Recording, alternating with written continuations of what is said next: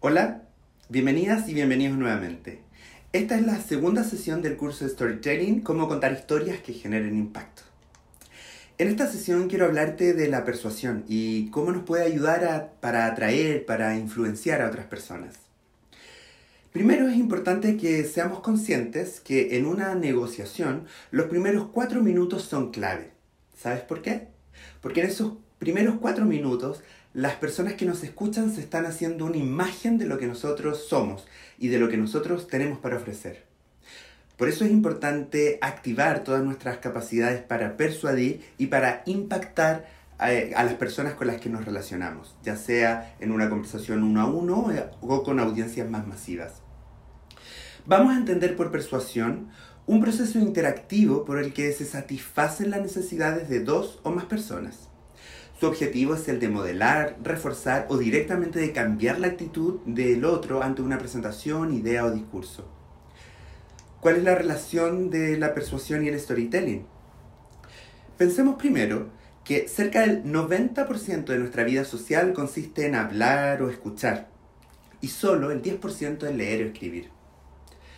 Desde este lugar, ¿te has puesto a pensar eh, cómo estás gestionando este aspecto tan importante en tu vida?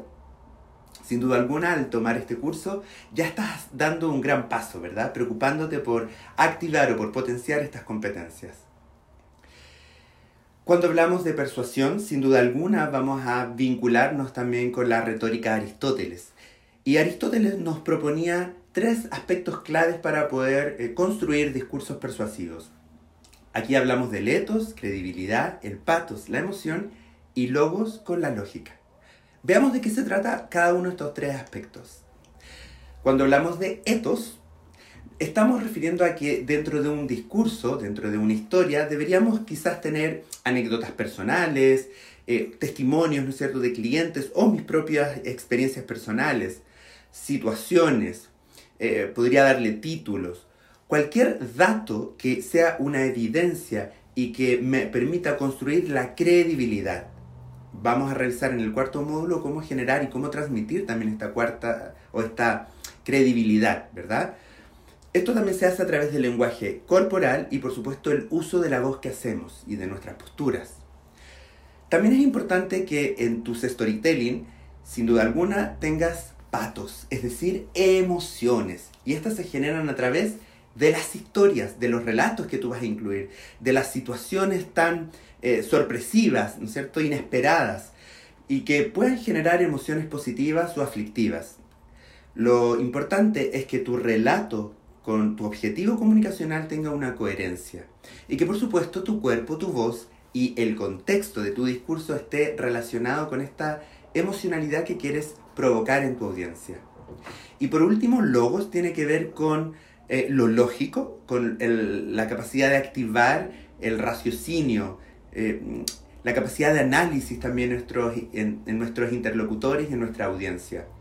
Esto se logra cuando nuestras historias, nuestros storytelling, tienen argumentos, hablamos de beneficios, incluimos quizás hechos concretos, datos, cifras, eh, estadísticas, citamos investigaciones científicas.